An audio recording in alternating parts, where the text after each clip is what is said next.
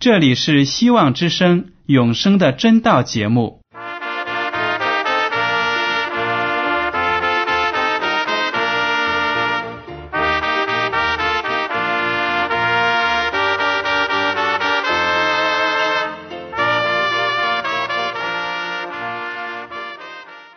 亲爱的听众朋友们，你们好，我是艾德，很高兴今天能和你们在永生的真道这个栏目中见面。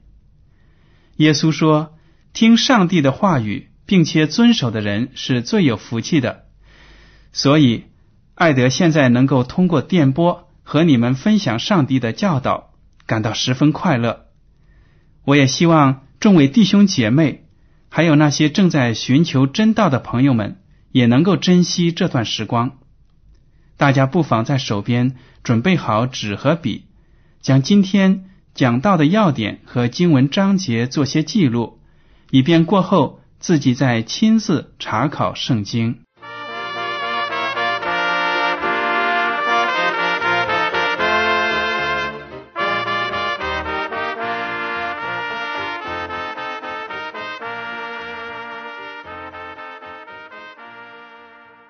听众朋友们，你们好。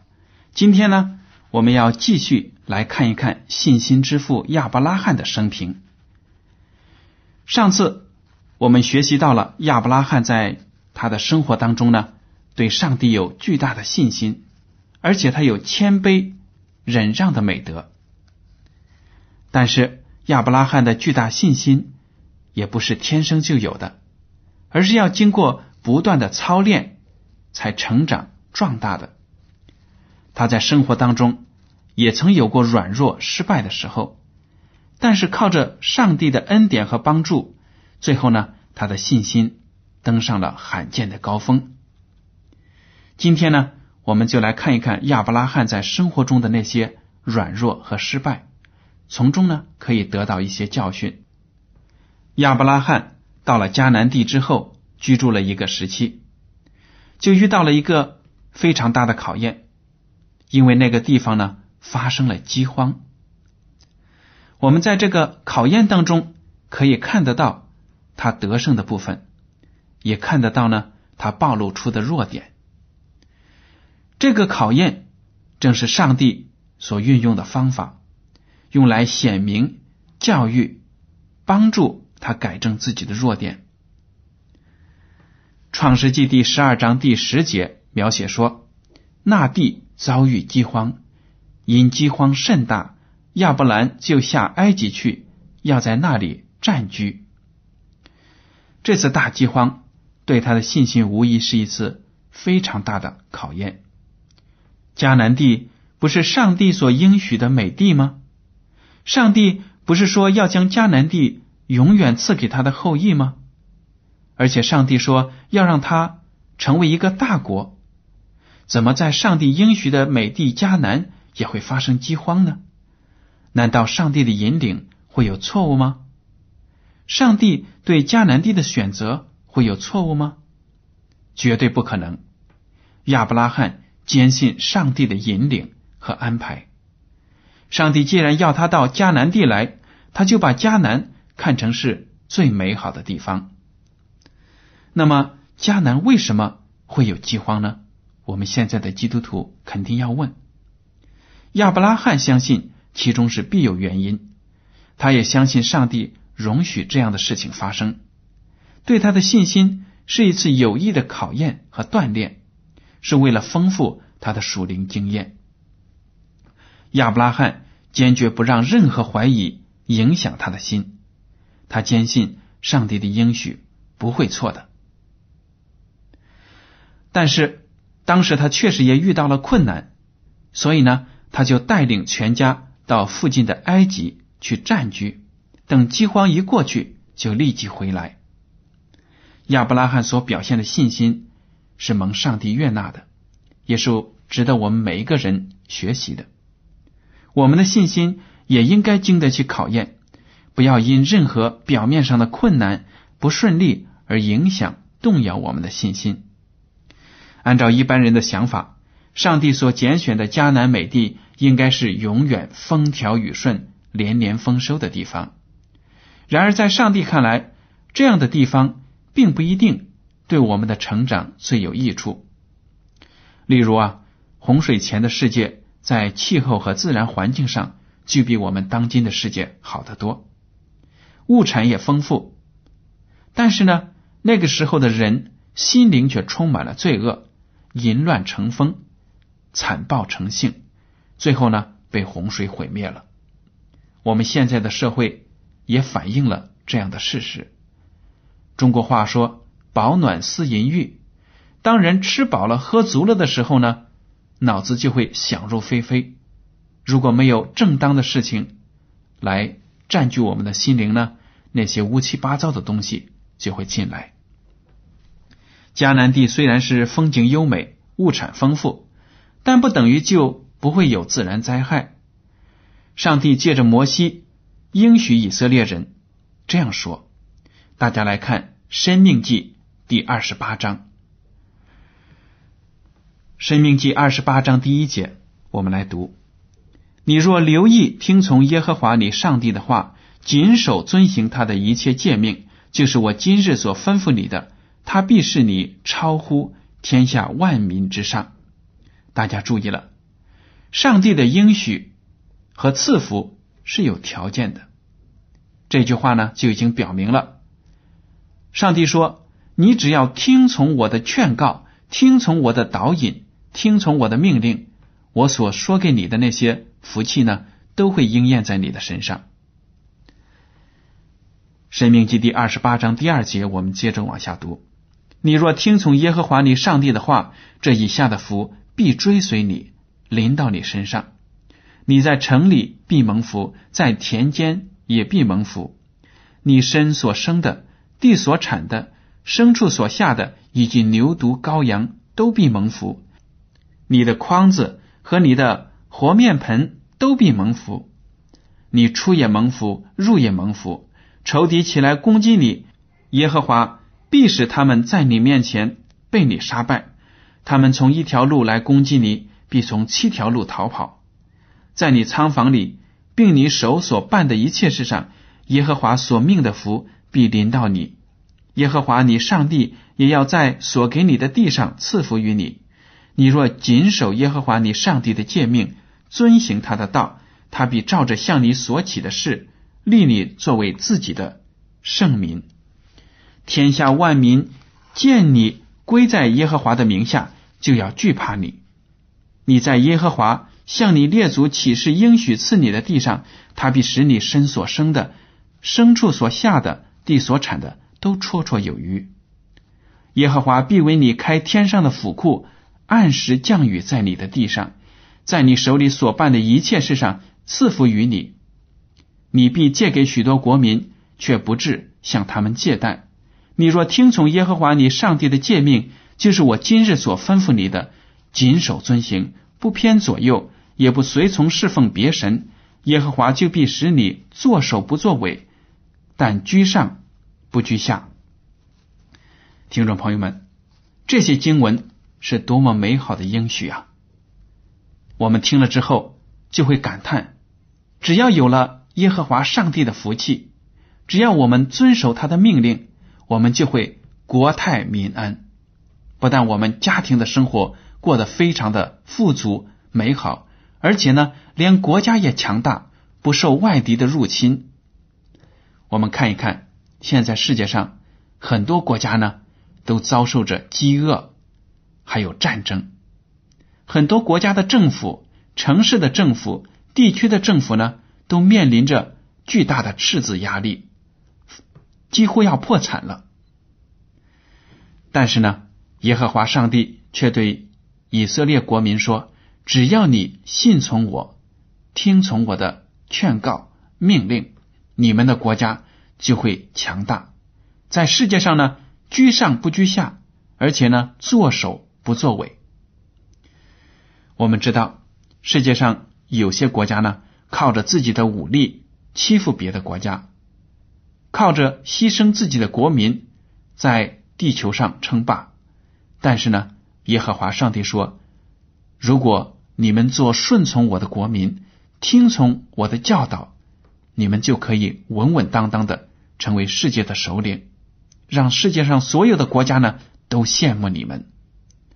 这就给我们所有的人一个启示，希望我们能为自己的家庭、自己的国家祷告，让我们能够成为顺从上帝的国民。在《生命记》第二十八章十五到二十五节，也写出了违反上帝的命令那个后果是什么。上帝的赐福是有条件的，如果你顺从，你就能得到那些福气；不顺从，就会是咎由自取，引火上身，自己呢把灾祸带到自己身上。大家可以自己读一下《生命记》第二十八章十五到二十五节，上帝明明的对以色列人说了：如果你不听从我的话，不遵守我的诫命和条例，那么。你的城受咒诅，你的田也受咒诅，你的家里所有的一切都会受到咒诅，都没有福气可言。由此看来，上帝给以色列人的迦南美地，可以时常提醒操练他们，不一定都要风调雨顺。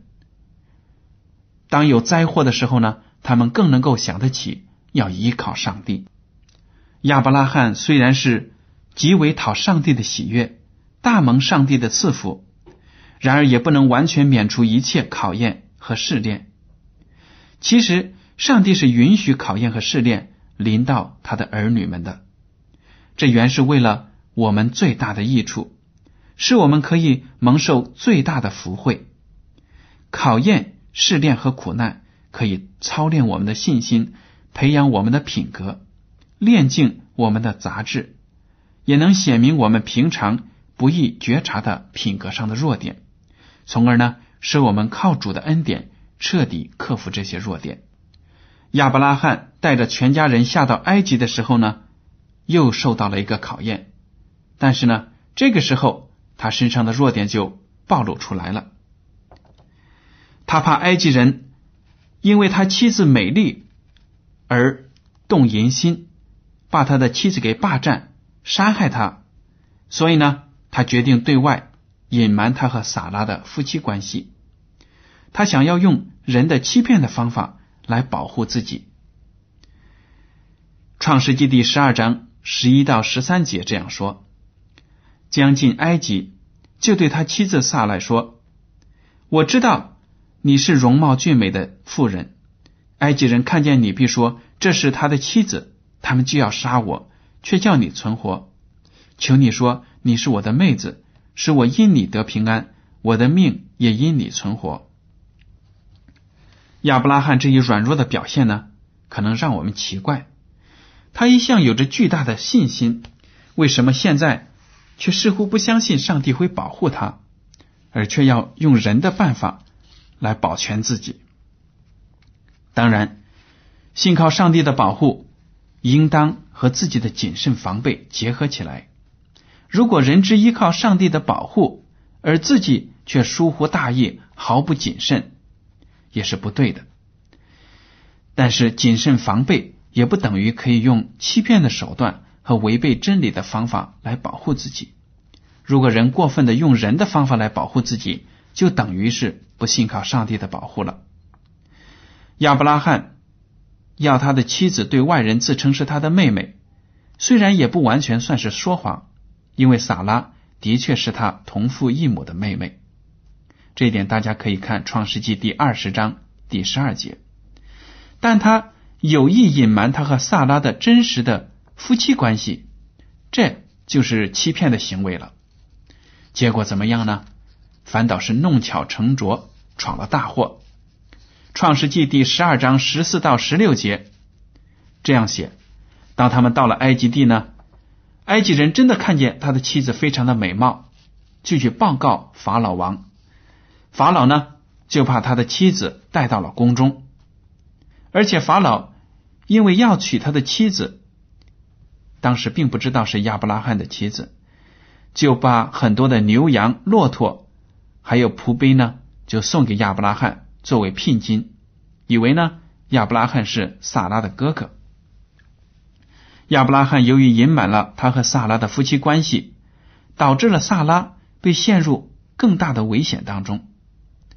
在情急当中呢，亚伯拉罕就恳求上帝的拯救。上帝呢垂听了亚伯拉罕的祷告。创世纪第十二章十七到二十节，大家可以读一读。耶和华因亚伯兰妻子萨拉的缘故，降大灾与法老和他的全家。法老就招了亚伯兰说：“你这向我做的是什么事呢？为什么没有告诉我她是你的妻子？为什么说她是你的妹子，以致我把她娶来要做我的妻子？现在你的妻子在这里，可以带她走吧。”于是法老吩咐人将亚伯兰和他的妻子，并他所有的都送走了。怀艾伦师母在论到亚伯兰的这一段经历时说：“当亚伯拉罕居留在埃及的期间呢，他显明自己还没有脱去人性的软弱和缺欠。事实上，他既隐瞒了萨拉是他的妻子，就显出了他不信靠上帝的照顾，并缺少他素常所有的伟大信心和勇敢。因为萨拉容貌俊美。”所以，他恐怕埃及人会因贪爱这个美貌的客旅，并为了要娶她而毫不犹豫的杀害她的丈夫。他认为称萨拉为他的妹子，并不算犯说谎的罪，因为他原是同父异母的妹妹。但是，隐瞒他们中间真正的关系就是欺骗。人偏离了严格的诚实，是绝不能得到上帝的悦纳的。由于亚伯拉罕缺少信心。萨拉就陷于极大的危险之中。埃及王听说她美貌，就命人把她带入王宫，打算娶她为妻。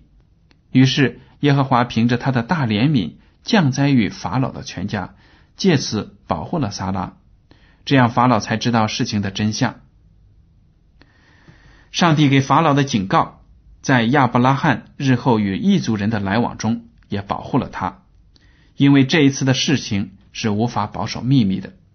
这就可以使人看出亚伯拉罕所敬拜的上帝必要保护他的仆人，而且任何危害他的事必要遭受报应。亏待天上之王的儿女乃是一件危险的事。诗人曾提到亚伯拉罕的这一段经历，他论到上帝的选民说：“上帝责备君王说，不可难为我受高的人，也不可恶待我的先知。”诗篇第一百零五篇。十四到十五节，以上的这些文章呢，都是在《先祖与先知》第十一章怀伦师母的著作。想不到事隔许多年之后呢，亚伯拉罕在基拉尔又犯了一次相同的错误。大家可以看《创世纪》第二十章，这里呢，他的错误和在埃及犯的一模一样。他企图隐瞒他和萨拉的夫妻关系，结果呢是基拉尔王也受到了上帝的责备。从亚伯拉罕的这两次经历中，我们也都可以得到重要的教训。当考验来到时，我们切不可采用世人的违背真理原则的办法来保护自己，却应当完全的信靠、顺从上帝，信而顺从。才是真正完全蒙福的道路。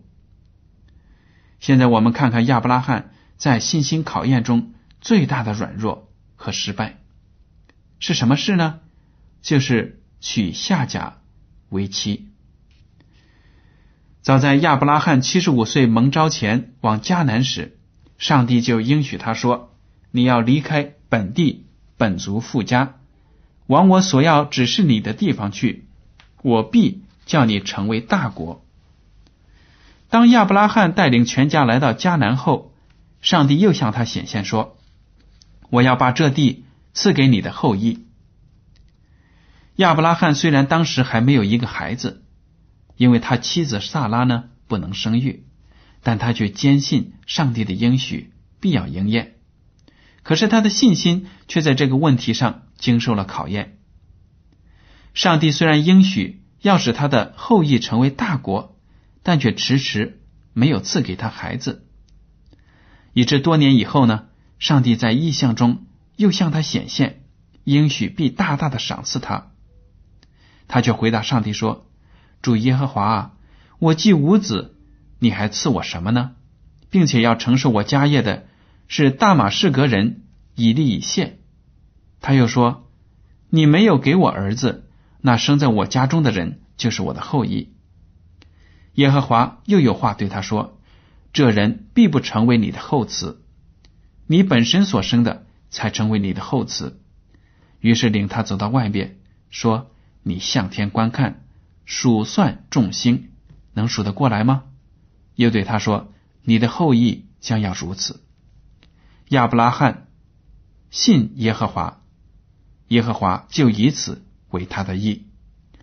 这个经文呢，就是在创世纪的十五章二到六节。可是亚伯拉罕的信心继续经受了考验。亚伯拉罕八十五岁的时候呢，已经在迦南住了十年了。他的妻子萨拉还是没有生孩子。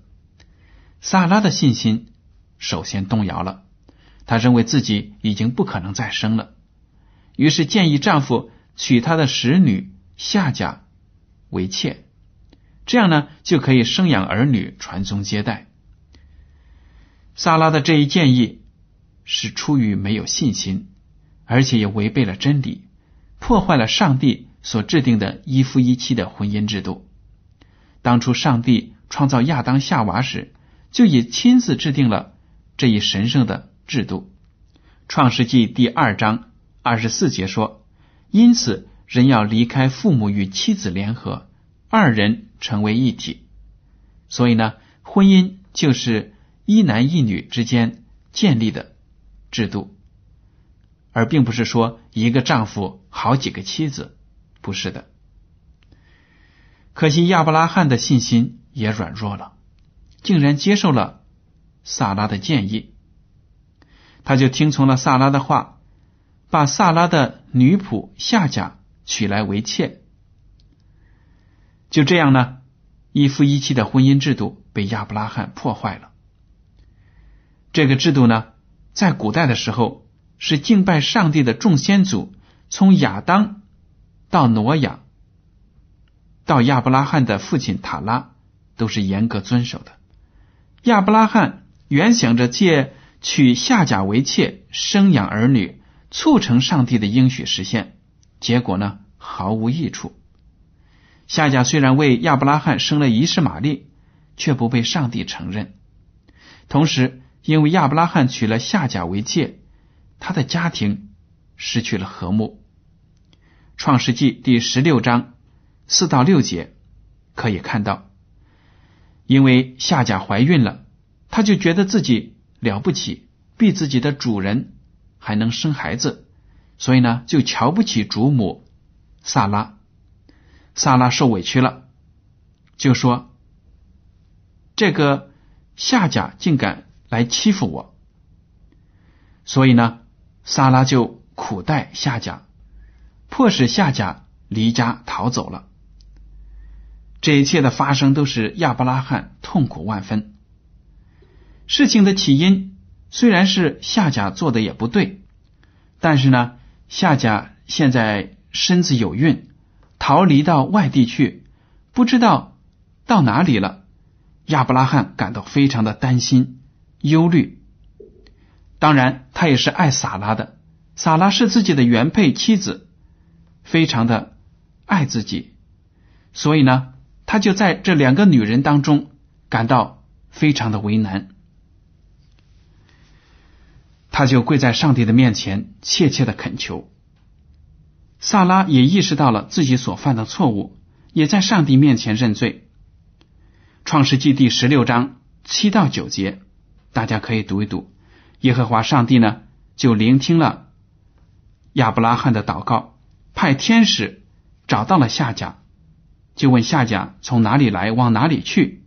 夏甲就说：“我从我的主母萨拉那里逃来了。”天使就对他说：“你回到你主母那里，伏在他手下。”上帝知道这个问题的根源，就是因为夏甲轻看了自己的主母，自己的主人。上帝呢，就提醒他：“你还要回去，谦卑伏在他的手下，因为你本来就是他的仆人。”但是上帝也应许他了，说：“你生下来的孩子，我也要赐福。你给他起名叫伊什玛利，他的后代呢也会成为一个大国。”这样呢，夏甲就又回到了亚伯拉罕的家中。由于上帝的怜悯、眷顾和帮助呢，这次矛盾总算暂时结束了。但是，一夫多妻制的危害并没有根本消除。后来，萨拉在上帝的恩典之下呢，也生下了以撒。夏甲和以实玛利就开始嫉妒，开始与以撒争斗。